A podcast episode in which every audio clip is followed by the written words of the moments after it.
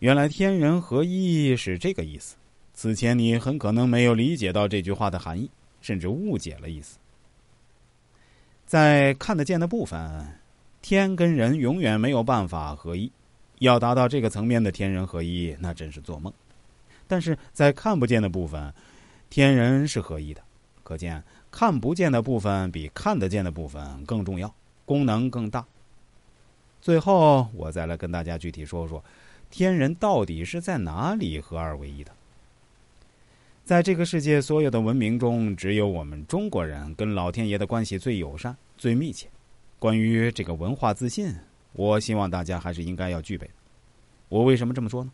那是因为我们中国的老祖宗们从天那里得到很多哲学，这一点啊，绝对不是什么迷信。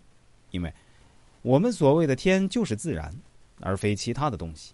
自然对人有一个很独特的地方，孔子提炼成一个字儿“仁”。仁爱之人，一句话讲完了，人就是人与人互动的最基本的东西。道德，孔子了不起的地方就是告诉我们，人除了尊重自然之外，还要重视人伦道德。我想，中华文化的中心就在这里，一个是顺应自然，一个是自我修炼，提高品德修养。这样我们就知道了，天人在哪里合一，在我们心中合一。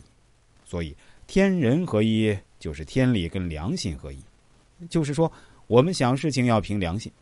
良心从哪里来？从天理来说。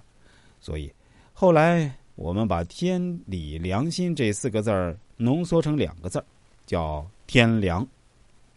中国人只要被人骂说是你这个人没有天良，这个人就会很丢脸，这是很严重的指责。骂一个人没有天良，等同于说他完全没有做人的价值。人存在的价值，就是要有天理良心。一个人最要紧的是观念要清楚，观念清楚了，就什么烦恼都没有；观念不清楚，那就什么都烦恼。所以，儒家所讲的反求诸己，其实就是天人合一的一个实施方法。只有这样，才能发现自己的问题，寻求改进。我们一定要天人合一，理想跟实际要合一，所讲的话跟行为要合一。